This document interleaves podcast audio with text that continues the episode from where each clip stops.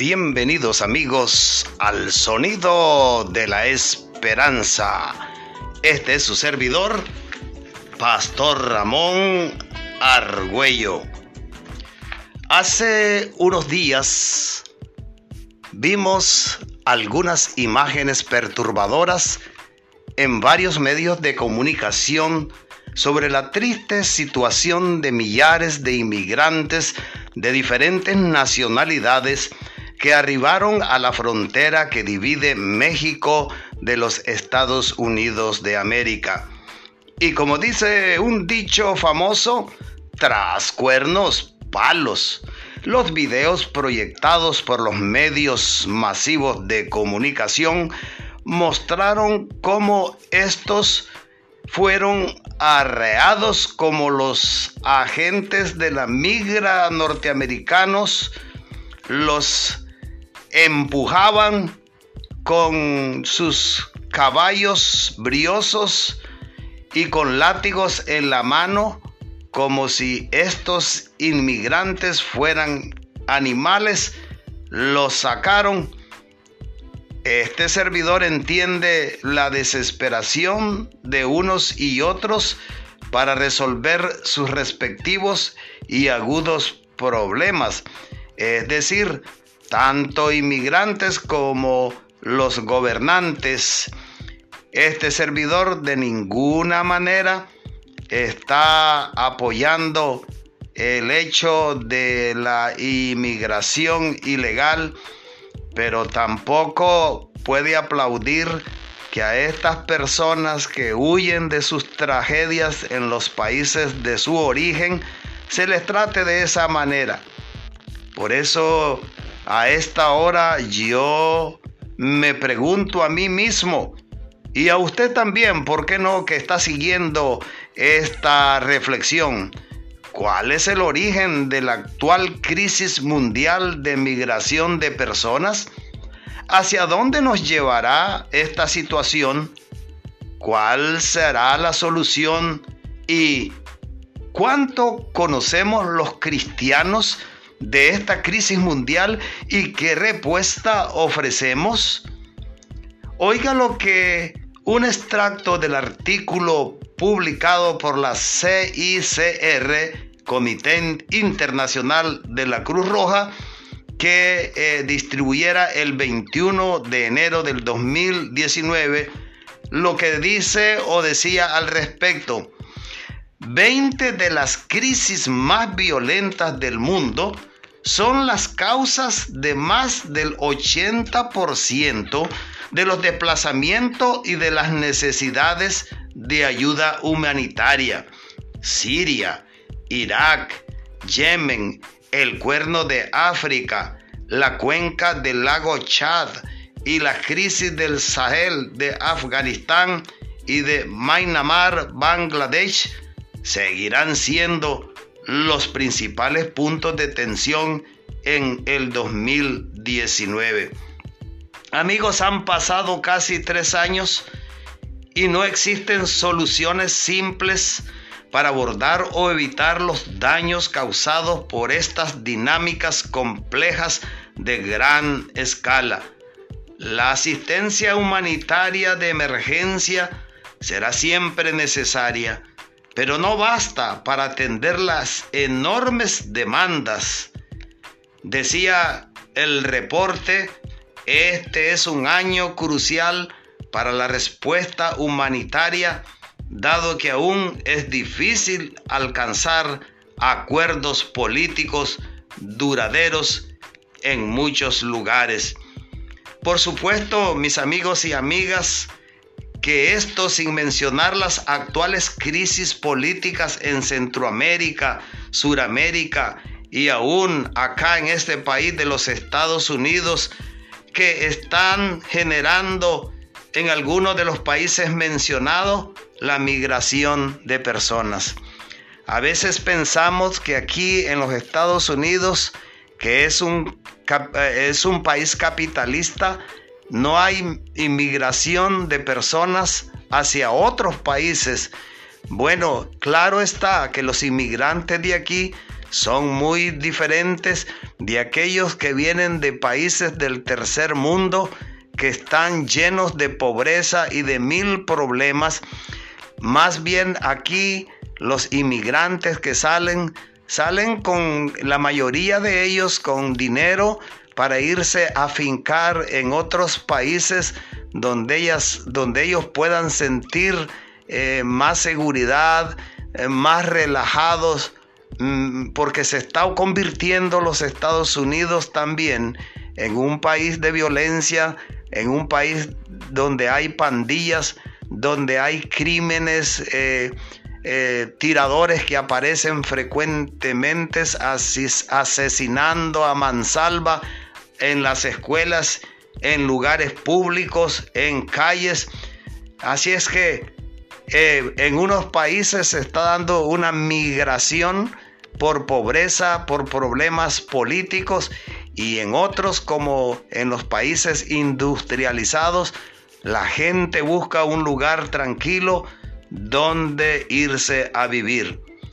Como yo dijera en la reflexión pasada, para los cristianos estudiosos de la Biblia, esta situación no ha sido sorpresiva puesto que lo sabíamos de antemano por las profecías, primeramente la de Daniel, aquella que eh, es revelada eh, en este libro y la cual dice, muchos correrán de aquí para allá y el conocimiento se aumentará. Y tú, Daniel, guarda en secreto las palabras y sella el libro hasta el tiempo del fin. Como ustedes, mis amigos, han escuchado el artículo que les acabo de leer de la CICR, es decir, del Comité Internacional de la Cruz Roja que eh, diera a conocer el 21 de enero del 2019, han pasado más de dos años y las crisis siguen aumentando. Por ejemplo, Hace poco vimos una masa humana en Afganistán tratando de alcanzar al, e, el aeropuerto internacional para escapar de ese grupo eh, terrorista que ahora actualmente está gobernando el país desde hace eh, escasos dos meses y la gente con pánico debido a las experiencias pasadas del terror desatado por este grupo, eh, han tenido que huir y, hasta en el escape también vimos imágenes dramáticas cómo se lanzaron al avión norteamericano agarrándose de las ruedas, de las alas y cayendo al precipicio. Otra vez hago la pregunta del miércoles pasado. El miércoles pasado hiciera yo este programa. ¿Cuál debería ser la respuesta de la iglesia ante esta gran crisis? Y si usted quizás en este momento dijera, bueno, si los gobiernos no la pueden solucionar, ¿cómo podría la iglesia? La iglesia? Amigos, para la humanidad sin Cristo el panorama no luce bien. En tanto, para el cristianismo evangélico tenemos un gran desafío. Estamos frente a nuestra más grande y último chance antes de el arrebatamiento de la iglesia de Jesucristo. Para tenemos la última oportunidad para publicar a todo el mundo y a través de los distintos medios posibles que Cristo viene pronto y que la persona que no le confiese como Salvador sufrirá la más terrible tribulación que ha sido profetizada en los libros proféticos tanto del Antiguo Testamento como en las epístolas didactas eh, del Nuevo Testamento y el libro de el Apocalipsis, eh, que nos habla del inminente, de la inminente venida de nuestro Señor Jesucristo, de su segunda venida, del arrebatamiento de la iglesia, pero del terrible gobierno que va a ser desatado eh, después que el arrebatamiento haya sido efectivo, el gobierno de la bestia y el anticristo. Por tal motivo, yo quisiera, mi amigo, que usted oiga y escuche. Y esto es un llamado para no cristianos, pero también para cristianos conversos. Lo que dice el profeta Amós va a ocurrir de un momento a otro, por lo que tenemos que prepararnos. Pienso que la profecía que a continuación voy a leerles, que está en el capítulo 8 del libro de Amós, versos 11 y 12 y verso 10, e, e, esta es para cuando ya la iglesia se haya marchado de esta tierra y venga acá a este planeta el reinado del anticristo.